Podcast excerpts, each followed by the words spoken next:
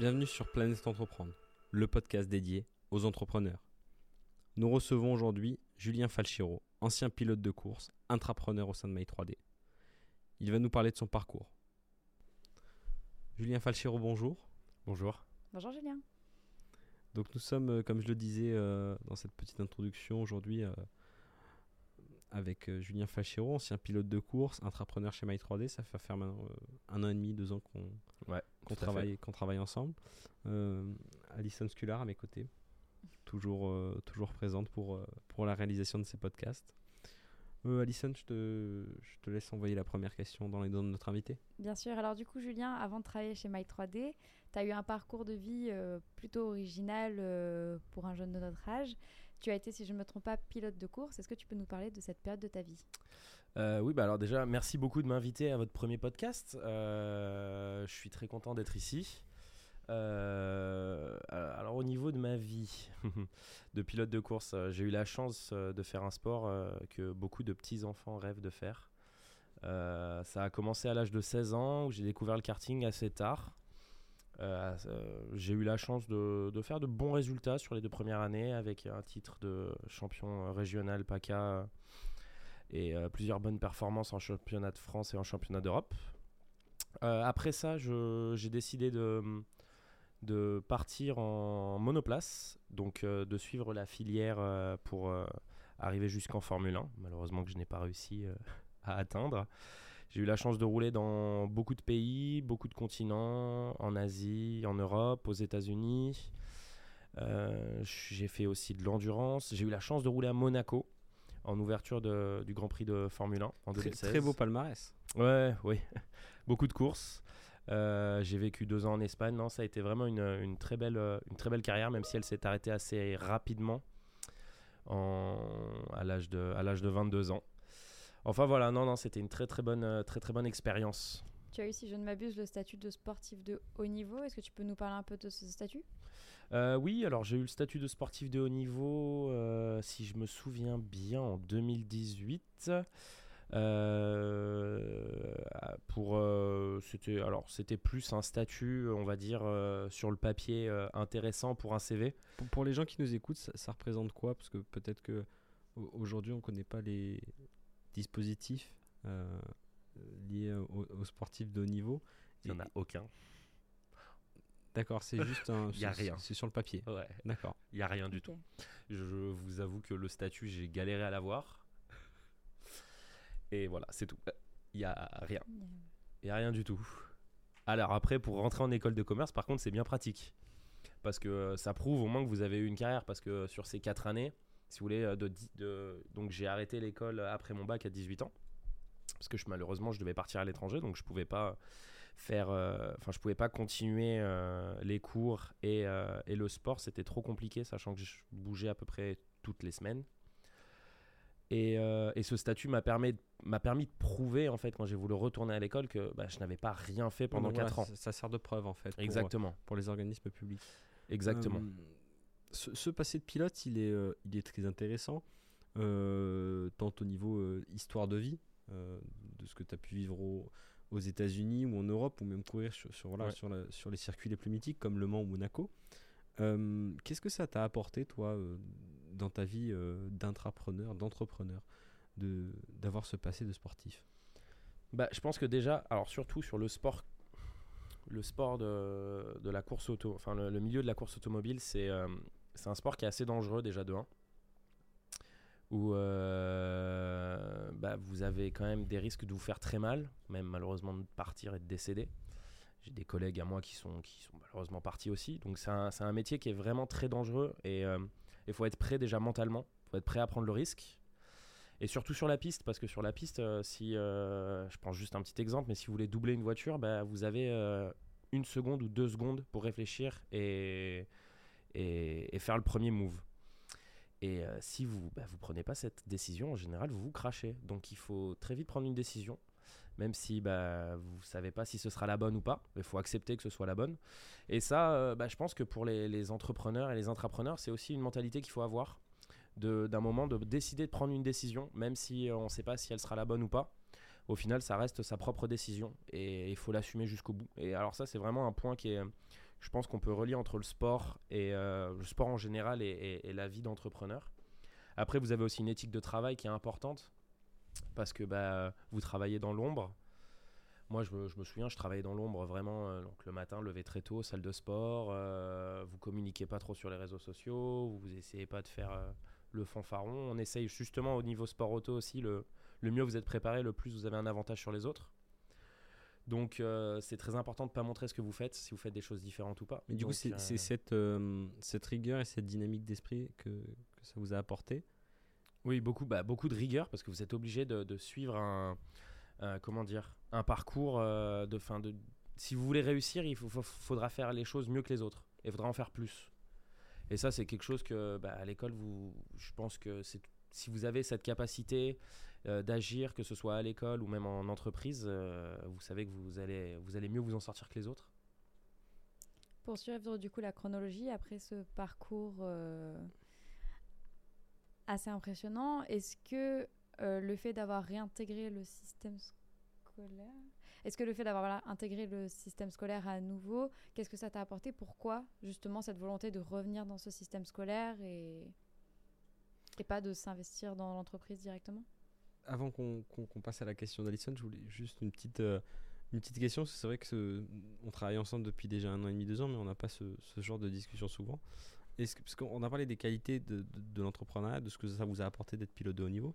Est-ce que ça vous a apporté certains défauts, par exemple, ou, euh, ou un mindset qui, est verrouillé, qui n'est pas obligatoirement calcable sur, euh, sur ce que vous faites en entreprise? Euh, Je pense que. Alors, je sais pas si c'est. Ouais, ça dépend. L'envie de gagner. Mais de gagner vraiment et de pas. C'est-à-dire qu'en sport auto, vous avez une chance. Et si on est 40, il y en a un seul qui passe. Donc euh, c'est soit vous écrasez tout le monde, soit, soit vous perdez. Alors c'est quelque chose qu'il faut prendre en compte. Et je pense que dans l'entrepreneuriat, c'est pas forcément la, bonne chose à faire parce que si vous pouvez faire du win-win, c'est bien aussi. Mais voilà, à un moment, faut savoir, euh, faut savoir, euh, je pense, se dire que bah, ça sert à rien d'écraser les autres et c'est quelque chose qu'il faut essayer de changer quand on vient du sport auto, même si c'est important quand même de, de, s'assumer et de faire en sorte de faire les choses mieux que les autres. Il y a, je pense que le sport auto, il y a certains aspects qui peuvent être extrêmes auxquels vous pouvez pas qu'on peut pas qu'on peut pas calquer, voilà, qu'on peut pas calquer sur la vie de tous les jours. Cette envie de gagner comme euh, voilà quoi. Alison, euh, à toi la main sur la suite. Oui, du coup après ce parcours, euh, tu as intégré le système scolaire. Pourquoi? Pourquoi ce choix? Alors, donc quand j'ai vu que ma carrière malheureusement a commencé à, à battre un peu de l'aile euh, pas de ma faute, mais de la faute de bah, perte de sponsors, etc. etc. Euh, moi, j'ai toujours été. Euh, mon père est un peu un modèle pour moi, et mon père est entrepreneur. Il a monté son entreprise, il a bien réussi, et je voulais faire pareil que lui. Alors, j'ai toujours été quelqu'un qui aime bien prendre des initiatives. Je pense que ça, dans le sport auto, c'est obligé aussi. Enfin, dans le sport, n'importe quel sport, prendre des initiatives, essayer de se dépasser. Et j'avais vraiment envie d'un d'avoir un nouvel objectif en fait parce que l'objectif en tant que sportif de haut niveau c'était bah, de faire carrière dedans malheureusement j'ai pas réussi et je voulais avoir un nouvel objectif mais cet objectif voilà pour moi il faut se préparer pour y arriver et, euh, et je pense que retourner à l'école euh, même si j'avais 22 ans et refaire une et faire une école de commerce c'était important pour moi c'était un point important pour pouvoir me préparer pour potentiellement monter mon entreprise ou rejoindre bah, comme, comme ce qui s'est passé rejoindre Mathieu et être un intrapreneur ou un entrepreneur donc c'était très important pour moi quand même de, de retourner à l'école et d'apprendre les bases qui m'étaient nécessaires pour euh, rentrer dans ce genre de projet ou pour créer potentiellement plus tard, on ne sait pas, un projet. Et euh, on, va là jouer à la petite anecdote puisqu'on on parle de schéma et, et je t'entends parler de, de, notre rencontre. Est-ce que tu peux expliquer un peu à, à nos auditeurs, ceux qui nous suivent, euh, comment tu, tu, tu m'as un peu harponné lors de ce soir, après, cette, après ce cours en entrepreneurship? Alors déjà, ce qu'il faut savoir, c'est que euh, avant de rentrer à Schema, j'avais un autre projet, donc qui s'est pas fait malheureusement. Euh, donc je suis rentré à Schema et euh, et en fait, avant de rencontrer Mathieu, vraiment 5-6 mois avant, le semestre d'avant, j'avais déjà eu une idée avec quelqu'un pour monter une boîte. cette personne m'a lâché au bout de 3 semaines, donc c'était vraiment une coquille vide, hein, il n'y avait pas grand chose. Et je voulais absolument, parce que je voyais que j'avais du temps, je voulais faire quelque chose à côté je voulais faire quelque chose à côté, euh, avoir un projet. Et euh, donc j'ai entendu parler du, projet de Mathieu euh, en cours d'entrepreneuriat. J'ai décidé d'aller le voir vraiment au culot. hein. Euh, je sais que euh, il avait besoin de fonds. J'avais potentiellement une idée via un partenaire pour obtenir une subvention. Je me suis dit bon, qui ne tente rien n'a rien. Et il si on, l'air et si on sympa. faisait le pop-up mail Ouais, C'est exact. ça, le, Ouais. c'est ça le truc. Je suis arrivé en vraiment en, en pop-up et je lui dis euh, bon Mathieu, est-ce que tu veux gagner 200 000 euros? Euh, J'étais pas sûr au début, mais je me suis dit on sait jamais, ça peut marcher euh, potentiellement de gagner cet argent. hein. Je parle de pas de rentrer. euh, Et ça a marché. Mathieu. Mais voilà. Et ça, alors ça a marché. On a touché un petit peu. On peut pas trop en parler. mais mais non, vraiment, j'y suis allé au culot. Je me suis dit de toute façon, j'ai rien à perdre. J'ai envie de monter quelque chose. J'ai envie de- d'entreprendre. Euh, j'ai déjà essayé tout seul, ça marchait pas. Mon père m'a dit que j'avais une bonne idée, j'avais essayé de creuser. Mon père m'a dit ça va être compliqué tout seul, ça serait bien que tu, tu rencontres quelqu'un qui a les mêmes objectifs que toi. Et je suis tombé sur Mathieu et, et depuis ce moment-là, bah, on a décidé de, de bosser ensemble. Et, euh, voilà. On en est là je- maintenant. Je, pense que si les auditeurs pouvaient nous voir, je... ils ils diraient que j'ai presque la larme à l'œil. enfin voilà. Et du coup, pour concrétiser cette expérience entrepreneuriale, tu as choisi de t'investir en, en prenant le statut d'étudiant entrepreneur, c'est bien ça? Oui, tout à fait. Euh, tout à fait, tout à fait. Bah, un peu comme. euh, alors, je suis content parce que le statut d'étudiant entrepreneur, il apporte quand même pas mal plus, de choses que le statut de sportif de haut niveau. À mon niveau, je pense que voilà, pour un, un vrai sportif de haut niveau qui va aux Jeux Olympiques ou des choses comme ça, ça, ça a un plus gros impact. Mais voilà, le statut d'étudiant entrepreneur, il était important pour moi. euh, Alors, déjà, on va pas se mentir sur le CV, c'est cool. Clairement, c'est plutôt sympa. Mais euh, non, pour m'accompagner euh, à travers les différentes structures, euh, être aidé aussi par l'école via, via Schema Venture. Enfin, non, c'était, c'était, c'était important d'avoir, d'avoir ce statut, surtout aussi auprès de l'école, pour pouvoir nous aider, Mathieu et moi, je pense, dans notre projet. Donc voilà, donc non, je suis très content d'avoir le statut d'étudiant entrepreneur qui vient d'être renouvelé, là d'ailleurs, en 2022, donc c'est plutôt cool. Ben, Julien, écoute, merci pour, euh, ce petit témoignage sur ton statut. Euh, parlons un peu de ton, implication au sein de, de My3D, parce que depuis tout à l'heure, on, parle de, ton, de ton passé, de ton, de, de ton retour euh, un peu à, la scolarité et euh, au monde normal, euh, hors, hors des circuits. Il est pas si normal quand même. Oui, c'est vrai l'entrepreneuriat, il est pas hein, si normal. Pas se mentir. Heureusement d'ailleurs, sinon Ouais, on s'ennuierait. Ah, clairement. Mais voilà, de, de ton retour dans un monde que les gens connaissent peut-être un peu plus, euh, grâce à la démocratisation de Mhm. par certains acteurs. Euh, maintenant, on va parler de ton futur et de ton implication et de ton présent. Voilà, de- que, fais-tu au sein de My 3D Parce que moi, je le sais, voilà, ça fait faire un an et demi qu'on Alors, travaille ensemble, mais je voilà, fais tu- beaucoup de choses. Je fais beaucoup de choses à My 3 euh, chez My3D. Déjà, premièrement, euh, je m'occupe de toute la stratégie commerciale. Alors, il faut, faut, faut- voilà, c'est- c'est beaucoup de travail, surtout qu'on essaye de se renouveler un petit peu, un petit peu pardon, et de, de changer de, de stratégie pour définir une stratégie sur le long terme.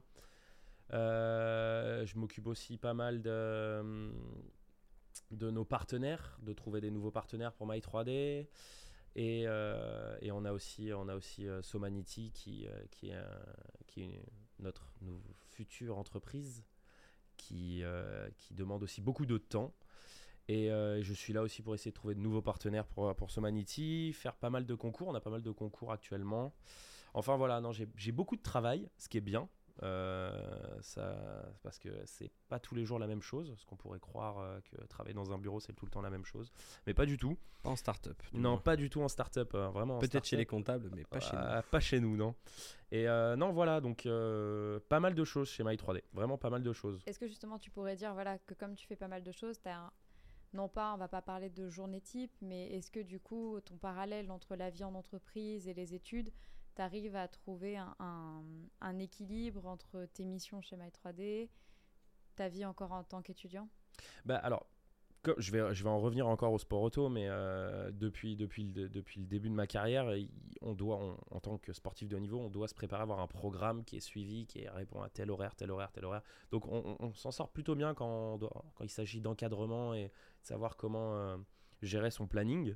Donc au niveau, euh, alors ça c'est vraiment pas un problème de mon côté, hein, bien sûr, hein, au niveau école et euh, euh, continuer les études et, gérer, gérer, gérer mon poste chez My3D. Donc non, ça c'est vraiment pas du tout un problème. Je sais plutôt bien le gérer, je sais, je sais quand est-ce que je dois travailler sur tel point, faire en sorte de... alors, c'est sûr, My 3D, c'est un peu, un peu ce qui nous fait vibrer. Donc, on travaille un peu plus sur My 3D que sur l'école, mais ça va, je, je vais pas me plaindre. Enfin, j'ai plutôt des Moi non- moi non facilités plus, à moi l'école. non plus, je, je, je vais pas me plaindre que tu bosses plus euh, au sein de notre société a- plutôt on- qu'à l'école. je vais, enfin, voilà. Je vais essayer de pas être un peu modeste quand même, mais euh, je m'en sors pas si mal à l'école, donc j'ai pas besoin de trop travailler. C'est plutôt une bonne chose. Est-ce que tu peux nous rappeler à quel niveau là tu es euh, Combien d'années d'études Ouais, alors là, je rentre en quatrième année à Schema en BBA.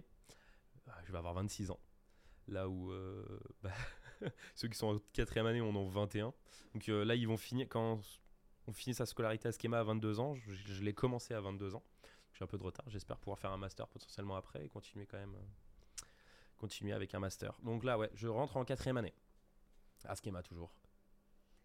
Julien, écoute, merci pour ton témoignage, merci pour ton, ton intervention. J'espère qu'on a pu prouver aux jeunes sportifs qui nous écoutent euh, qu'ils peuvent entreprendre derrière, qu'on peut arriver sur de beaux projets.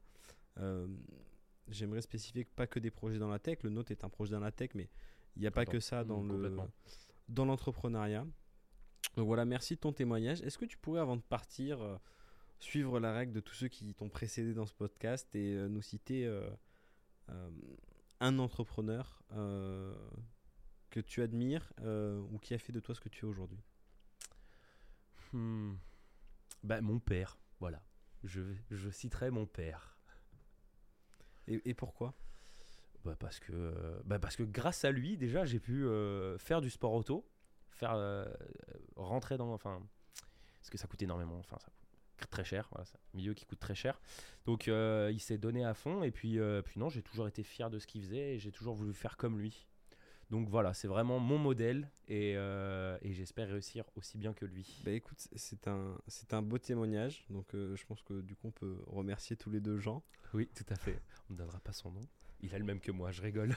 toi pour, euh, pour, pour le modèle qu'il a été pour toi et moi pour, pour l'aide qui nous, Ouais, qui nous c'est vrai qu'il nous aide aussi un petit peu. chaque jour sur, les, sur ses explications et le temps qu'il prend pour, Ouais, pour nous montrer un peu la voie qui, que, que, que lui a déjà, dans laquelle il est déjà passé. on dit tous merci à Jean. Donc voilà.